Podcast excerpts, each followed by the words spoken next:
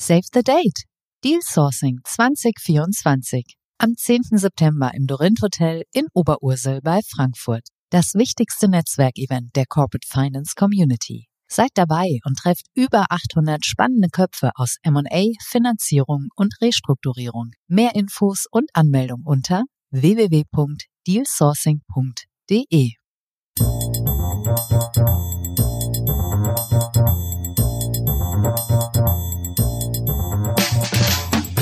What's up Corporate Finance? Der Podcast für die deutsche Corporate Finance Community mit spannenden Gästen aus der Banking-, Berater- und Finanzinvestor-Szene. Heute begrüßt euch Isabella Alessa Bauer.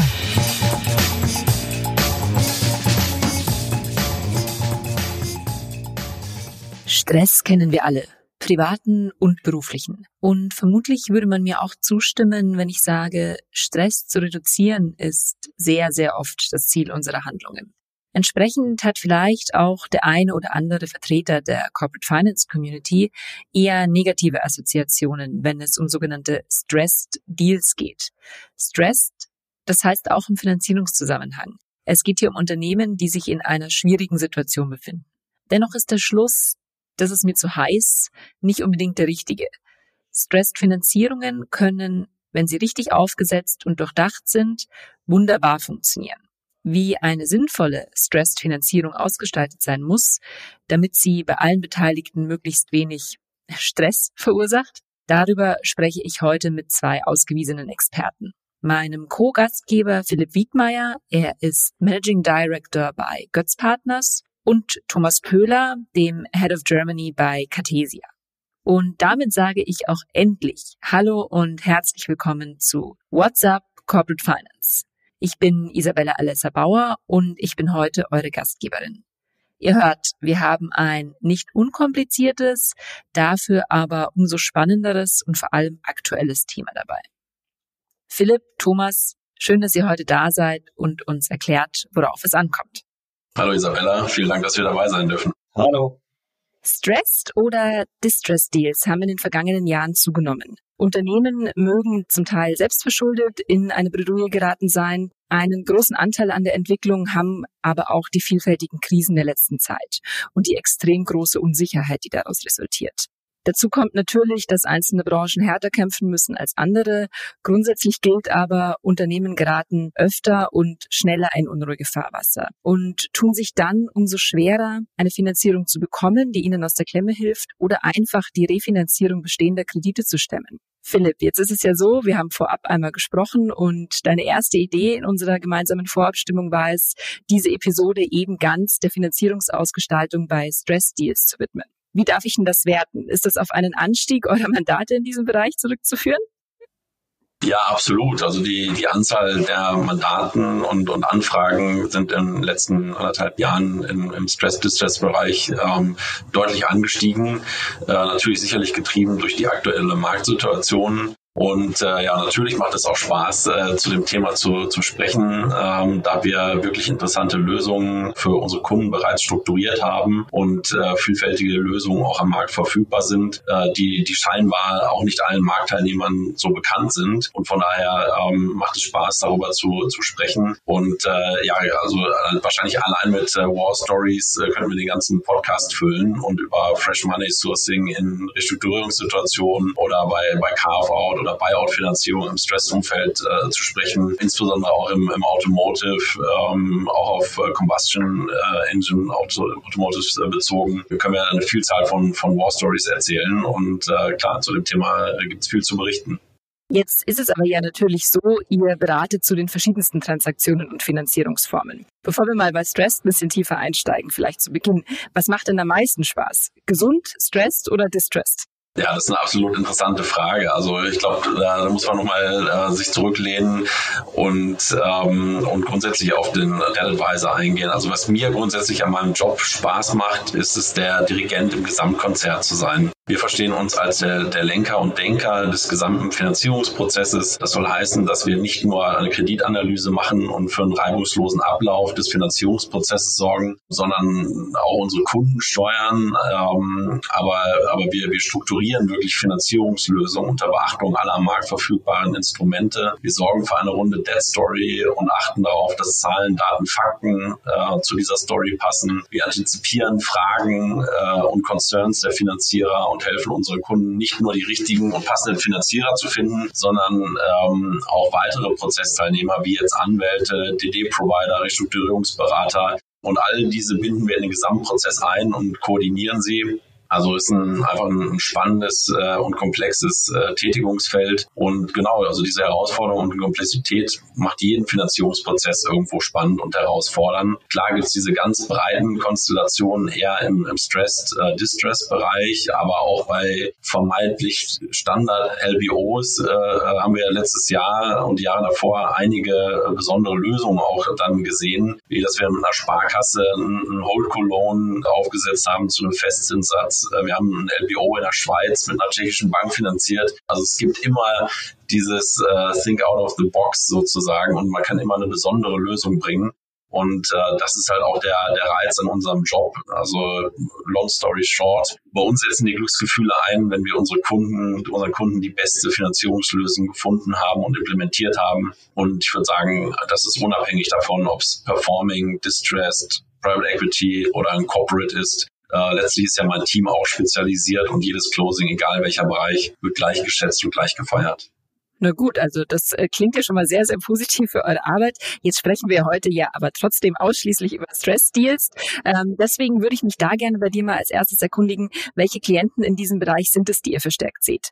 Also wir sehen sowohl Corporates aus dem Mittelstand, also familiengeführt, privat gehalten, als auch ja, Private Equity Portfoliounternehmen. Bei, bei allen ist es gleich, da passt die aktuelle Finanzierung nicht mehr in das vorgegebene oder die, die Finanzierungsanforderungen passen nicht mehr in das vorgegebene Korsett. Oft sind hier die äh, Stichworte ähm, Covenant Breaches oder Liquiditätsthemen. Das ist sicherlich der, der eine Strang. Äh, und der andere Strang sind, dass wir auch vermehrt ähm, Investoren sehen, die in Transaktionen im Stress- und Distress-Umfeld investieren wollen und diese dann eben auch Akquisitionsfinanzierung benötigen, ähm, beziehungsweise auch Lösungen mit den bestehenden Finanzierungen erarbeiten äh, wollen oder müssen. Und äh, das sind eigentlich so die, die zwei Lager, ähm, die wir jetzt verstärkt wahrnehmen.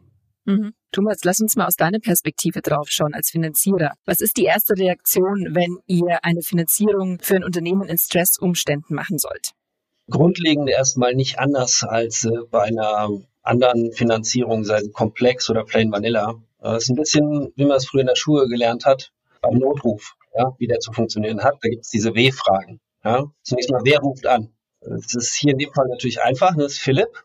Ähm, aber Spaß beiseite. Ja. Äh, es ist immer gut zu verstehen, wer die handelnden Parteien sind. Ja. Ein PE-Sponsor ist eine Familie, ein Unternehmer, ist vielleicht auch ein Management-Team. Ja. Da gibt es unterschiedliche Ziele, Interessen und Hintergründe. Und das muss man sich einfach auch von vornherein überlegen. Ja. Das nächste ist dann das Wo und das Was. Ja, also was passiert. Geht natürlich vor allem darum zu sagen, warum ja, ruft das Unternehmen an, was ist eigentlich los? Ja, ähm, ist es in eine Schieflage geraten? Wie ist es da hineingeraten? Sind es exogene Faktoren? Ist die Krise ausgemacht? Ja, die Antworten auf diese Fragen sind vor allem wichtig, um relativ schnell eine Entscheidung zu treffen, ob ein Investment grundlegend lohnt. Ja, mhm. ich meine, am Ende sind wir ja keine Samariter, die einfach nur helfen wollen. Wir wollen ja auch Geld verdienen. Manchmal ist es aber auch wirklich einfach nur, warum sucht der PE, der Unternehmer oder das Management das Geld? Ja, es muss ja nicht mal gleich stressed oder distressed sein. Ja, das hatten wir ja kurz anklingen lassen. Ja, manchmal ist ein Deal auch einfach aus anderen Gründen nicht für eine klassische Bankenfinanzierung oder für den Einstieg eines BE-Sponsors geeignet. Ja, beispielsweise, wenn ein Unternehmer strategisches Kapital sucht und einen Sparingspartner braucht, gleichzeitig aber die Kontrolle über sein Unternehmen behalten will und vor allem auch keinen Exit sucht in, äh, was weiß ich, vier bis sieben Jahren, wie es typischerweise bei einem Einstieg von einem PE zu erwarten wäre. Ja. Bringt zu einem anderen wichtigen W, und das ist das Wofür. Ja, es ist eine Refinanzierung bestehender Verbindlichkeiten, Umfinanzierung, es ist frisches Geld, ja, im Zweifel sogar das sogenannte Rescue Financing, ja, es ist Wachstumskapital und zu guter Letzt äh, natürlich auch, wie viele Euros werden gebraucht. Ja? Und äh, wenn ich das mal alles zusammen habe, dann habe ich so einen ersten Blick darauf, kann es interessant sein oder kann es nicht interessant sein. Ja, weil jedes Mal, wenn das Telefon klingelt, ist das die erste Frage. Okay, verstanden. Gut, die einzelnen äh, Bereiche, die du gerade schon angesprochen hast, da gehen wir noch drauf ein. Aber ich habe, bevor wir tatsächlich ins Detail gehen, noch eine, ja, vielleicht ein bisschen gemeine Frage an den Philipp. Die großen Finanzierungen bringen euch absolut das meiste Geld. Die kleineren Unternehmen haben aber meistens den größeren Beratungsbedarf. Wie löst ihr so ein Dilemma? Also grundsätzlich, äh, klar, das, das steht so im Raum, dass das so ist. Ich würde diese, diese Gleichung aber nicht uneingeschränkt mitgehen wollen. Also wir sehen zum Teil auch bei größeren Unternehmen teils erheblichen Beratungsbedarf. Wir realisieren dann aber auch bei kleineren Deckdecke zum Teil sehr gute Fees. Also das ist äh, wirklich äh, Case by Case. Ähm, natürlich ist gerade im Restrukturierungsbereich ähm, ein Retainer auch sehr wichtig, weil also es gibt Projekte, die, die können theoretisch schnell gehen, äh, viele dauern aber sehr lange. Ähm, und ähm, da geht es auch um Informationsaufbereitung und äh, die richtigen Zahlen zu liefern. Und solche Prozesse können halt äh, Wochen, Monate dauern. Also von daher kann man sich da über einen Retainer ganz, äh, ganz gut helfen. Aber in der Regel bekommen wir auch bei, bei kleineren Unternehmen wirklich gute Fees realisiert, ähm, da wir eben auch qualitative Arbeit bringen und unsere Kunden unsere Arbeit auch sehr schätzen. Ähm, das aktuelle Marktumfeld hilft natürlich in komplexeren Situationen auch umfassenderen Mandate abzuschließen. Ähm, das hilft natürlich auch, ähm, bei der, eine, eine höhere Fee durchzusetzen. Aber letztlich kann ein einstelliger Millionenbetrag an Finanzierungsvolumen über den Fortbestand des Unternehmens entscheiden. Und äh, in solchen Situationen ist die Fee-Sensität auch nicht, nicht so hoch ähm, wie in einem Perform, in einer Performing-Situation. Ja, okay, also dann äh, doch eigentlich alles sehr flexibel und ihr könnt überall die ausreichenden Fees realisieren. Haben wir verstanden. Dann gehen wir doch jetzt mal ins Tun. Sowohl ähm, der Debt Advisor als auch potenzielle Geldgeber beginnen gemeinsam mit dem Unternehmen den Verhandlungsprozess. Dann lasst uns genauer ansehen, welche Besonderheiten es dann gibt. Eine Sache ist, glaube ich, vorab relativ unstrittig. Die Emotionen ähm, sind hoch auf allen Seiten. Dazu die erste Nachfrage, wie geht ihr damit am besten um? Philipp, vielleicht magst du starten. Sehr gerne. Also Emotionen äh, gibt's äh, gibt's in, in jedem Prozess sozusagen ähm, und das ist wirklich auf den Projekten sehr individuell und hängt natürlich auch vom, vom Verhalten der Individuen ab oder der Person und der Gesamtsituation. Ich glaube, in Summe lässt sich festhalten, dass bei Familienunternehmen oder privat geführten Mittelständlern, äh, dass man es mit, einem, mit einer anderen Art von Emotionen zu tun hat, als teilweise das ähm, im Investorenbereich der Fall ist. Klar, wenn ein Unternehmen in der x-ten Generation geführt wird, ähm, ist ein anderer Druck dahinter, als vielleicht wenn ein Private Equity Manager noch einige Top-Performer Unternehmen im Portfolio hat, die diesen Low-Performer dann, dann ausbügeln können. Aber das ist wirklich ähm, individuell. Ähm, ich glaube, was wir grundsätzlich immer versuchen, ist, ähm, dass wir Transparenz ähm, schaffen. Das heißt, dass ähm, alle Beteiligten irgendwo die gleiche äh, Datenlage haben und, ähm, und verstehen, äh, was gerade los ist und, und was auch zu tun ist. Das führt zu dem zweiten Punkt, dass daraus dann hoffentlich Vertrauen auch resultiert, sozusagen aus dieser Transparenz. Ähm, und das sind schon mal ganz zwei wichtige Dimensionen, Transparenz und Vertrauen, um, um hier eine einvernehmliche Lösung äh, zu erwirken und auch eine gleiche Entscheidungsgrundlage zu haben. Und ähm, dann sind teilweise so Soft, Soft Facts, dass wir versuchen eben auch, dass ein respektabler Umgang, ein gegenseitiges Verständnis füreinander sozusagen wert, welche Agenda, was, was muss man bei dem anderen verstehen und und berücksichtigen und dann eben auch einen, positiven Umgang miteinander zu, zu bewirken, dass die Situationen sich nicht festfahren, sondern dass man in so einem Plus drin ist und dann hoffentlich zu einer, zu einer sachlichen und auch einvernehmlichen Lösung kommen. Das ist oft immer leicht gesagt, gerade wenn Personen weniger Erfahrungen mit Finanzierung haben, das äh, sehen wir halt häufiger auch im Mittelstand, dass jemand, der eher aus der Ingenieursecke kommt oder versucht, seine Tochter ins Unternehmen reinzubringen, dass eben das keine, keine Kaufmänner oder BWLer vom Hintergrund sind, die auch noch nicht viel Erfahrung haben, dass es dann aufgrund von Unwissenheit oft äh, sehr emotional wird und äh, dass den Banken da auch Themen vorgeworfen werden, die wir so auch nicht nachvollziehen können.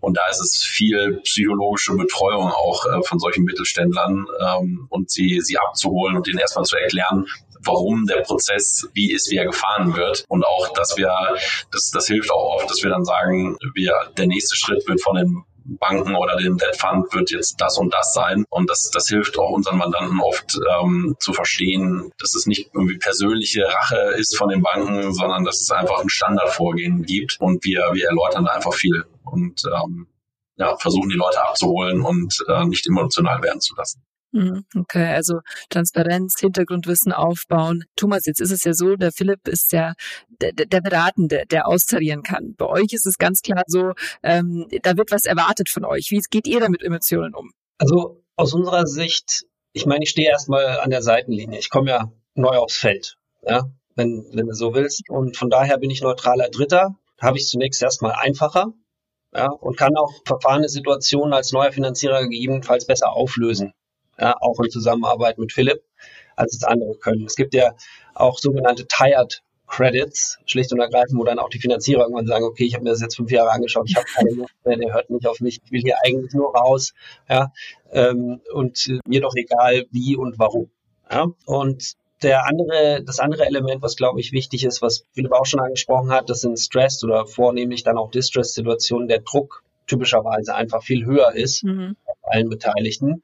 Und das sind ja nicht nur die Eigentümer, ja, seien das jetzt Familien oder seien das PE-Sponsoren, sondern es ist vor allem auch das Management, also die Leute, die im Organ sind, die in der Haftung sind, ja, äh, und die gerade dann, wenn Liquiditätsnot herrscht, nochmal ganz anders unterwegs sind, ja, die man irgendwo abholen muss. Und da ist es dann nicht nur Frustration, äh, sondern es ist dann teilweise auch Angst dabei. Ja, weil äh, so Haftungsrisiken für einen deutschen Manager, die sind schon recht massiv. Ja, das darf man nicht unterschätzen, was da teilweise auch eben einfach mitschwingt, äh, wenn es wirklich richtig brennt, sage ich mal. Ja, aber glücklicherweise oder hoffentlich rufen die Leute bei Philipp immer schon etwas eher an, ähm, bevor es so brennt, ja, äh, dass man wirklich dann über das Rescue Financing spricht, sondern wo man eben noch Lösungen finden kann mit allen Beteiligten.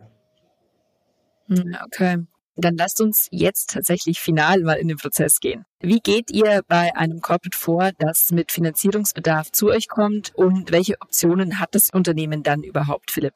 Also am Anfang steht sicherlich immer die Analyse, wo das Unternehmen aktuell steht. Äh, da ist so, so ähnlich wie die, wie die W-Fragen äh, vom, vom Thomas hier. Wir schauen uns äh, dazu die Zahlen, das Geschäftsmodell des Unternehmens an. Wir interviewen das, das Management, machen Workshops mit dem Management. Da haben wir schon, schon auch viele Erfahrungen gemacht, dass das wirkliche Ausmaß der Situation noch gar nicht richtig erfasst wurde. Wenn wir dann wirklich in die, in die Zahlen einsteigen, in die, in die Planung und Themen durchgehen. Also ähm, das, das ist immer immer eine, die, die erste Analyse ist immer, immer sehr spannend. Und ähm, ja, caseabhängig kommen äh, auch hier erstmal sämtliche Optionen in Betracht, also Finanzierungsoptionen. Das hängt eben auch von der Situation auf ab, wie der Thomas auch gerade gesagt hat, wie, wie, wie weit das Kind schon in den Brunnen gefallen ist. Also das können auch Lösungen mit bestehenden Banken sein, ähm, ist oft, oft aber auch mit neuen Finanzierern wie, wie eben Debt Funds, äh, Special Sit Funds, Mezzaningebern und auch Eigenkapitalgebern. Das, das hängt eben von dem Gewicht ab des, des Problems. Und ähm, ein weiterer Aspekt unserer Arbeit ist sicherlich auch die Aufbereitung eines umfassenden Informationspaketes, ähm, das eine saubere Debt Story enthält und auch äh, neue Finanzierer von einem Einstieg begeistern soll. Das ist teilweise gar nicht so einfach, weil auch schon Berichte zum Teil dann da sind und man muss eben schauen, wie man diese Berichte verwenden kann. In der Regel machen wir noch so ein, so ein Debt Structuring Paper oder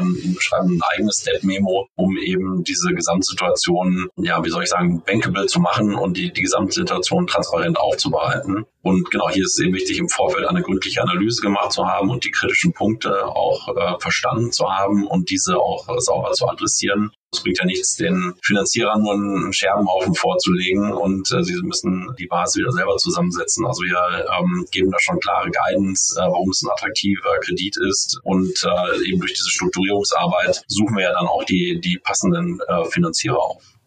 Da würde mich jetzt interessieren, wie es aussieht, wenn ihr weitere Experten dazu holen wollt oder müsst. Also das heißt einmal, welche sind das? Und wie koordiniert man sich mit denen? Angenommen, es sind jetzt operative Sanierungsberater mit an Bord. Oder auch, wie koordiniere ich mich mit den Anwälten? Wie sieht das aus?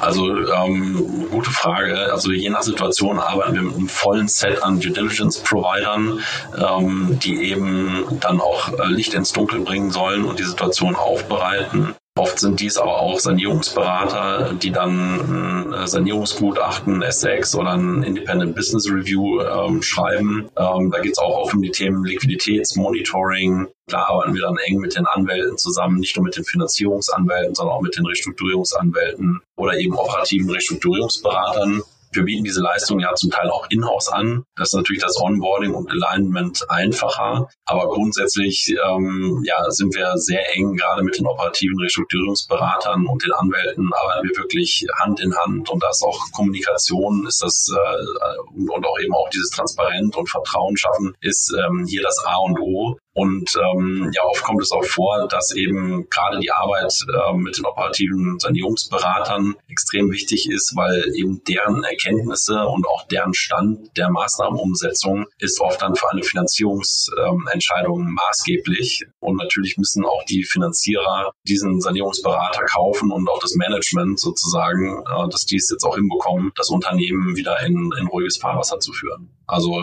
ist sicherlich eine sehr enge Verzahnung zwischen Restrukturierungsberatern, Anwälten, Finanzierungsberater. Das sind alles Räder, die ineinander greifen müssen, damit es hier zum Erfolg kommt. Vielleicht mal kurz aus Sicht des Investors, ja, ähm, an der Stelle zwei, drei, zwei, drei Kommentare. Also zunächst mal müssen wir uns natürlich anschauen, ich komme nochmal auf die B-Fragen zurück. Ja, was ist eigentlich passiert? Warum ist denn das Unternehmen in der Krise? Ja, und ähm, ist es zum Beispiel intern getrieben? Wenn es intern getrieben ist, traue ich dann dem Management, dass da gerade Geld sucht oder eher nicht? Mhm. Ja? Und was heißt das eigentlich äh, jetzt für den ähm, Sanierungsberater, den, den Philipp gerade angesprochen hat? Also das, das Zauberwort hier heißt ja CRO, ja, Chief Restructuring Officer, die wir in solchen Situationen sehen und äh, wo wir vielleicht als Finanzierer auch sagen, also ohne den Herrn XY werden wir hier nicht investieren, weil der hat unser Vertrauen, der hat das vielleicht schon zwei, dreimal gemacht und äh, nur mit dem werden wir arbeiten, aber nicht jetzt zum Beispiel mit dem Management, dass das Unternehmen hier entsprechend in, in diese in diese Lage geführt hat. Ja, und äh, was was Philipp jetzt schildert im Hinblick auf, okay, wie suche ich einen Finanzierungspartner? Ja, also der Finanzierungspartner muss ja dann auch wollen und, und Vertrauen fassen, wie er schon gesagt hat. Ja, und das ist dann am Ende auch eine, eine, ich sag mal, individuelle Lösung am Ende, wie ein betreffender Finanzierungspartner, wenn er mal ähm, Interesse bekommen hat, wirklich dann auch das Zutrauen hat, einzusteigen. Denn es ist, glaube ich, Philipp, da wirst du mir recht geben, anders als jetzt ein geschnitten Brotprozess äh, in den Heydays of ähm, äh, Direct Lending oder Leverage Finance, wenn ähm, zehn Leute angefragt werden, um äh, einfach nur ein, ein Termsheet zu schicken. Ja? Also da gibt es durchaus massive Unterschiede im Prozess. Und äh, bezüglich Due Diligence glaube ich, wenn nötig, führen wir unsere eigene durch ja, und bringen nochmal eigene Leute mit, ähm, die wir auf das Unternehmen draufschauen lassen, immer in Abstimmung auch äh, mit den handelnden Parteien. Aber Thomas, da dann gleich vielleicht mal die Nachfrage, wenn ihr euch entscheidet, eine eigene Due Diligence zu machen in einem Stressed Case, welche Besonderheiten müssen da beachtet werden? Im Prinzip müssen wir verstehen, warum das Unternehmen in Schieflage ist, ob es schon am Inflection Point ist oder darüber hinaus. Also sprich, sind wir durch das Tal schon durch und sehen wir das Licht am Ende des Tunnels? Und wie schätzen wir insgesamt die Zukunftsperspektive des Unternehmens ein? Ja, wir wollen ja investieren und äh, damit Geld verdienen. Ja, und das machen wir am besten, wenn das Unternehmen sich tatsächlich erholt und irgendwann wieder am Markt platziert werden kann und nicht, dass wir irgendwann einfach nur in eine Assetverwertung gehen, ja, oder in Notverkauf oder was auch immer. Okay, soweit logisch. Ähm, Philipp, vielleicht noch mal einen Schritt zurück. Ihr habt das Unternehmen gesehen, ihr habt euch einigermaßen eingearbeitet. Wie identifiziert ihr jetzt die möglichen Geldgeber und gibt es welche, die von vornherein ausscheiden?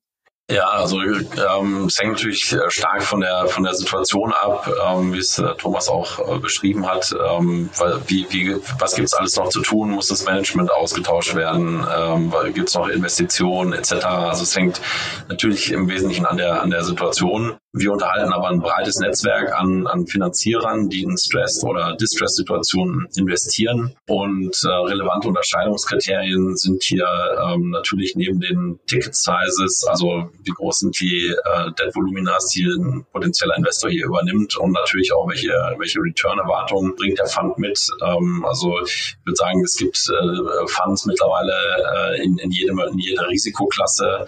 Also neben dem klassischen LBO-Pricing äh, geht es dann, würde ich mal sagen, immer in so zwei, drei Prozent Schritten äh, nach oben bis eben hoch zur, zur Equity-Return-Erwartungen. Äh, und das sind dann die, die eben sehr stark ins Risiko gehen. Ähm, sicherlich hört es dann auch irgendwann, kommt man dann auch zu den Loan-to-Own-Funds. Da, da muss man dann eben schauen, äh, was man seinem Kunden noch empfehlen kann, wie viel Risiko eben er eingehen muss in der aktuellen Situation. Aber eben auch die, die Branche, die Art des Geschäftsmodells und natürlich oft auch die, die Asset-Ausstattung des Unternehmens ähm, sind Entscheidungskriterien, mit welchem Finanzierer man dann wirklich ähm, anspricht und dann auch später zusammenarbeitet. Und genau, also wir, wir haben eine umfassende Datenbank ähm, und da können wir eben die relevanten Finanzierer herausfiltern und ähm, ja, wer scheidet von vornherein aus? Also ich, ich glaube, wenn es ein Unternehmen ist, bei dem Banken Geld verlieren werden oder bestehende Banken das Spielfeld verlassen wollen oder, oder müssen, dann ist es schwierig, hier neue Banken an, an Bord äh, zu bekommen. Und sonst, klar, in Fresh Money Situationen sehen wir sehr oft eben Special Sit Funds oder eben auch Asset Finanzierer, die dann auf die frei werdenden äh, Assets dann sich, äh, sich stürzen oder vielleicht sind auch noch Assets frei oder unterbewertet. Das muss man dann schauen, aber das ist so das übliche Vorgehen sozusagen. Also aus unserem aus unserem Netzwerk die richtigen Finanzierer auswählen. Und ähm, ja, in der Regel sind das dann Special Sit Funds oder Asset Finanzierer. Thomas, vielleicht von eurer Seite, du hattest es jetzt schon mehrmals angerissen, aber vielleicht kannst du es einmal noch zusammenfassen. Was sind die absoluten No-Gos, wenn du sagst, da gucke ich mir ein Unternehmen an, aber das mache ich auf gar keinen Fall? Und wann sagt ihr, okay, damit kann ich arbeiten, da mache ich eine Finanzierung? Also zunächst mal ein Unternehmen in der Verlustzone hat es bei uns schwer. Ja, offensichtlich ist da ein sehr, sehr grundlegender Bedarf für eine Sanierung und das ist für uns erstmal ein EK-Thema. Ja, also da stellen wir uns eher an die Seitenlinie. Und dann gibt es daneben bestimmte Industrien oder Unternehmen, die aufgrund der Margen- und Ertragssituation schlicht und ergreifend nicht geeignet sind für eine Finanzierung. Ja, sei das Private Debt, Bank äh, oder, oder ähnliches. Ja, Hierfür gibt es in der Regel Spezialisten. Philipp hat schon darauf verwiesen. Asset-Finanzierer mhm. sind hier ganz klar zu nennen, die in der Lage sind, auf Assets abzustellen. Wir stellen ab auf Cashflows. Das heißt, ein Unternehmen muss in der mittleren Frist in der Lage sein, Zins und Tilgung zu leisten. Ja? Und sei es letztlich durch, durch den Verkauf des Unternehmens selbst. Das ist so die, die wesentliche Guideline für uns. Ja, alles, was da reinfällt, können wir uns grundlegend anschauen. Mhm. Alles, was da rausfällt, würden wir uns sehr wahrscheinlich eben nicht anschauen. Okay. Philipp, wir haben jetzt viel über Corporates gesprochen. Wie ist es denn bei Private Equity Backed Companies, die sich über die Halteperiode nicht so entwickelt haben, wie es gewünscht war? Wie kann man da sinnvoll eine Finanzierung strukturieren, eine Refinanzierung strukturieren und welche Besonderheiten seht ihr? Auch hier ist natürlich die, die schwere Situation in, ähm, zu berücksichtigen, aber sicherlich würde man erstmal versuchen, mit bestehenden Finanzierern äh, eine Lösung zu finden, da diese das Unternehmen ja bereits gut kennen und kein äh, kompletter Finanzierungsprozess gefahren werden muss. Das spart sicherlich Kosten, aber auch Ressourcen und wäre natürlich erstmal in, in Betracht zu ziehen, sozusagen die, die kleine Lösung sozusagen. Mhm neue Finanzierer anzusprechen, hat aber auch natürlich seinen Charme, äh, da man dann die Möglichkeit hat, die Finanzierung auf komplett neue Beine zu stellen, also auch eine neue Dokumentation zu verhandeln und somit auch eine wirklich neue Finanzierung zu erhalten. Dies würde dann auch Freiraum zu äh, schaffen für, für, ja, für CapEx, äh, für Zukäufe, äh, für, für neue Covenants, äh, für eine längere Laufzeit womöglich. Und ähm, somit würde man auch mehr Zeit gewinnen und Freiraum bekommen, um das Unternehmen zu entwickeln. Und das war natürlich jetzt auch häufig in der letzten drei, vier Jahren, äh, Corona, äh, Ukraine etc., ähm, sind viele Unternehmen, haben sich nicht so schnell entwickelt, weil das Marktumfeld nicht so attraktiv war. Und ähm, das ist schon so ein Punkt, äh, dass man jetzt einfach dem viele Unternehmen einfach länger laufen lassen muss äh, und jetzt ihnen auch wieder einen neuen Entwicklungsraum äh, geben muss. Also von daher muss man sich schon genau anschauen, ob nicht doch auch ähm, bereit ist, das Unternehmen komplett neu zu, zu finanzieren und einen breiteren Prozess dann zu fahren, als nur mit den bestehenden Banken weitermachen zu möchte. Und natürlich eine Refinanzierung hat auch den Vorteil, dass man ähm, womöglich eine Portability Clause ähm, mit in die Finanzierung reinverhandeln kann. Das heißt, mit der Portability Clause wird an eine Finanzierung auf einen neuen Eigentümer auch übertragbar und man spart sich in einem späteren Verkaufsprozess äh, den Finanzierungsworkstream. Also man muss nur eine Eigenkapitallösung suchen und nicht noch die, die Fremdkapitallösung auch. Das äh, kann ich insbesondere äh, bei Unternehmen empfehlen, die sich eben nicht so voll nach Plan entwickelt haben, weil man sich dann die Fragen der Finanzierer etc. sparen kann und hier auch einen, einen schnellen äh, Verkaufsprozess dann umsetzen kann. Also mhm. wäre durchaus sinnvoll. Thomas, sind PE-backed Companies interessant für euch? Grundlegend ja, natürlich. Ist das nicht so, dass man sich dann denkt, naja, da ist ja schon wahnsinnig viel Kapital drin, da ist schon Know-how drin, wenn die sich nicht so besonders doll entwickeln, dann muss doch irgendwo ein Fehler liegen.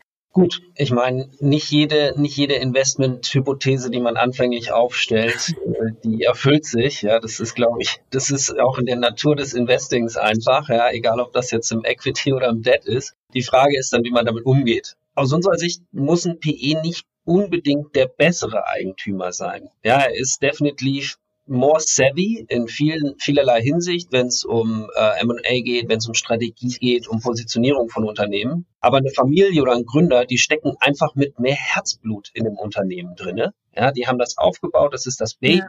Und die, die sind insofern, selbst wenn sie kein Geld haben, ja, äh, motivierter, ein Unternehmen zu erhalten, ja, wie auch immer sie können weil das eben auch ein Legacy-Thema ist. Und äh, Philipp hat es vorhin mal angesprochen, wenn der PE-Manager drei, vier gute Investments im Körbchen hat, die alle drei, vier Mal Geld machen, dann sagt er sich bei dem einen Ding, naja, da geht halt einmal Geld irgendwie über die Wupper, das bringt mich nicht um. Also ne, das ist das ist an der Stelle ein bisschen das Thema und äh, ich würde gerne eine Sache noch aufgreifen, die wir gerade besprochen haben, nämlich was machen PEs, die über die Halteperiode drüber kommen oder auch über die Debt Maturities. So ein A2E, so ein Amend to Extend, grundlegend zwei Richtungen. Entweder die bestehenden Banken sind bereit dazu und wollen es machen, oder sie wollen es nicht machen.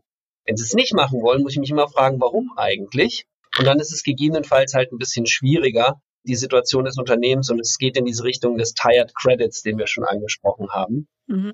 Hier schauen wir regelmäßig mit PEs nach Möglichkeiten, wie wir die Länder bei Laune halten können. Und das funktioniert dann ganz gut, wenn man denen ein Stück weit eine Perspektive auf die Leverage gibt. Ja, das heißt, ähm, wir ziehen dann einfach neues Kapital ins Unternehmen ein. Die levern die Banken zum Teil, lassen aber auch einen Gutteil stehen und bringen im Zweifel nochmal frisches Geld mit, was genutzt werden kann, um den Case, der ja irgendwo hängt, ja, weil er äh, vielleicht dann in, ist es ein Investment gescheitert, vielleicht gab es auch eine strukturelle Änderung, dass wir den Case nochmal anschieben können über zwei, drei Jahre und entsprechend nochmal Wachstum generieren können mit frischem Geld, das der Sponsor gegebenenfalls nicht mehr hat, weil er eben auch über der Fondsperiode gegebenenfalls drüber ist. Solche Situationen haben wir über die letzten Wochen und Monate tatsächlich häufiger schon gesehen. Das sind mhm. Prozesse auch mit langen Lead Times, weil keiner gerne in der PE-Community auch mit Finanzierern redet über die Sachen, die nicht so gut laufen. Ja, aber auch das ist, glaube ich, in der Natur der Industrie verankert, das Thema. Ja. Okay, verstanden. Wir haben jetzt relativ viel über die einzelnen Prozesse und das Doing gesprochen. Lasst uns zum Abschluss noch mal ein bisschen breiter werden. Philipp, meine erste Frage dazu. Wie schätzt du das ein? Warum haben wir so wenig Aktivität spezialisierter Distressed Debt Funds in Deutschland? Also, was, also wir beobachten schon, dass die Aktivität da deutlich zunimmt. Ähm, da muss man natürlich berücksichtigen, dass die vergangenen Jahre ähm, davon geprägt waren, dass, dass sehr attraktive Finanzierungskonditionen äh, verfügbar waren in Deutschland. In der Corona-Zeit hat die Bundesregierung dann sogar noch die, die Bazooka rausgeholt und äh, selbst im, im Stress-Situationen für hervorragende Finanzierungsmöglichkeiten gesorgt. Also das war jetzt nicht gerade das Markenumfeld, in dem man den, den Distress Debt Fund in Deutschland gebraucht gebraucht hat, zumindest nicht in der Breite. Sicherlich gab es äh, vereinzelt auch schon Engagements, aber damit ist, ist der Moment Schluss und äh, der Markt muss wieder selbst für ein Angebot sorgen und die Aktivität der Funds steigt meines Erachtens sehr stark, der Aktivität und der Nachfrage am Markt. Gerade in den letzten zwölf Monaten sehen wir dann eine deutliche, deutliche Zunahme. Zusätzlich arbeiten natürlich die Funds paneuropäisch und haben den Sitz oft im Ausland. Auch das, das Team äh, sitzt eher in, in UK oder also das, das äh, Special Sit Funds auch eigene ähm, Teams hier in Deutschland vorhalten, ist eher selten. Also von daher sind sie in der Wahrnehmung noch nicht so präsent äh, und es gibt eben noch nicht so die in der Breite die Creds, äh, wie es jetzt im, im LBO-Bereich ist. Wir haben auch das Gefühl, dass die Funds oft auf den Debt Advisor als Multiplikator setzen und ähm, wir sehen hier aber eine deutliche Zunahme der Aktivitäten. Wir sehen auch größere Funds, die jetzt schon im LBO-Bereich oder im, in anderen Bereichen aktiv sind und etabliert sind, äh, auch eben Distress-Abteilung stärker aufbauen und neue Töpfe fanden. Also ich, ich glaube, dass äh, das Thema wird sich viel, viel stärker ähm, etablieren, auch in Deutschland. Wie ist es denn auf der Bankenseite? Da hat man ja immer noch eine, die Wahrnehmung zumindest, dass bei faulen Krediten vorne mit Zurückhaltung herrscht. Erwartet ihr da, dass sich das ändert?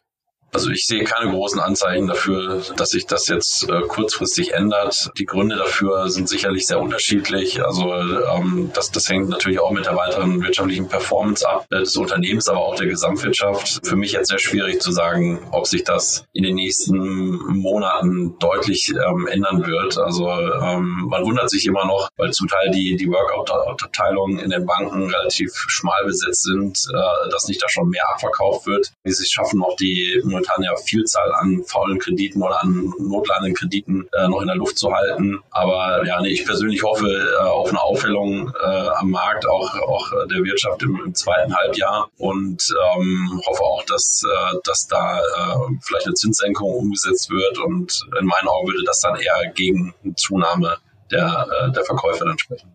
Ja, okay. Thomas, wie schaust du auf die Banken als Finanzierer? Wir machen, also Cartesia kommt aus der Ecke Secondary Trading. Das ging vor 14 mittlerweile Jahren los, 14, 15 Jahren. Und es ist so ein bisschen der Nukleus der Firma. Damals waren Banken in der großen Finanzkrise tatsächlich eher bereit, mal was abzuverkaufen. Die Dislokation zu der Zeit war deutlich größer. Wir haben dann nochmal gewisse Tendenzen gesehen durch äh, ganz am Anfang von Covid. Das Fenster ging aber, glaube ich, keinen ganzen Monat auf. Ja in dem die Preise mal kurz disloziert waren. Und ich denke, wir müssen unterscheiden zwischen Non-Performing Loans, was ich jetzt als faulen Kredit bezeichnen würde, die sind in der Regel im Default. Ja, da gibt es Spezialisten, die sagen, okay, ich kaufe dir das wirklich für einen Apfel und ein Ei ab, weil du maximal noch durch die Sicherheiten verwerten wirst, also sprich alles, was insolvent ist. Und dann gibt es das Thema eben, nennen wir das mal Stressed oder Tired Credits, äh, wo die Banken vielleicht im Workout sind oder schon nach dem Workout stehen, aber sagen, strategisch für uns kein schönes Asset mehr, wollen wir raus. Frage ist am Ende immer, wie ist die Abschreibungspolitik der Bank und hat sie dort schon entsprechend äh, Vorkehrungen getroffen oder nicht? Und jeder tut sich immer schwer damit, äh, Verluste zu realisieren. Ja, Banken mhm. sind stichtagsbezogen, das heißt, äh, die Aktivität geht vielleicht gerade am Anfang des Jahres oder am Ende des Jahres, je nachdem, nochmal hoch oder runter. Ja, äh, wo man, wo man eher was sieht, aber insgesamt ist deutlich weniger Liquidität da als früher. Nichts vergessen sollten wir hier auch das Thema CLOs. Die sind deutlich mechanischer, ja, und wenn die bestimmte Ratios reißen innerhalb ihrer Frameworks, dann sind die eher mal auf der Verkaufsseite. Ja, und der Mid-Market ist an der Stelle ja auch deutlich über CLOs syndiziert.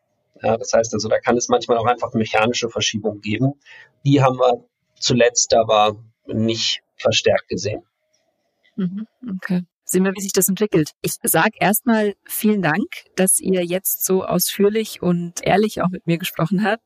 Ich glaube, wir konnten jetzt lernen, dass äh, Stress-Deals durchaus funktionieren können. Ähm, vielleicht nicht ganz ohne, aber doch mit, mit möglichst wenig Stress für die Leute. Äh, man muss vor solchen Finanzierungen keine Sorge haben, vor allem wenn man ähm, die richtigen Experten sich an die Seite holt. Und ähm, abschließend bleibt mir zu sagen, schauen wir, wie der Markt sich 2024 entwickelt. Und euch wünsche ich natürlich ein gutes und, äh, ja, muss ich jetzt sagen, stressfreies weiteres Jahr. Vielen Dank. Danke. Liebe Hörer, ich sage auch euch vielen Dank. Lasst euch nicht stressen. Auch das musste noch sein. Und bis zum nächsten Mal bei WhatsApp Corporate Finance. Natürlich wieder mit einem spannenden, wichtigen und aktuellen Thema aus der Community. Dankeschön. Musik? What's the Angle? Und What a Wonderful Day von Shane Ivers. www.silvermansound.com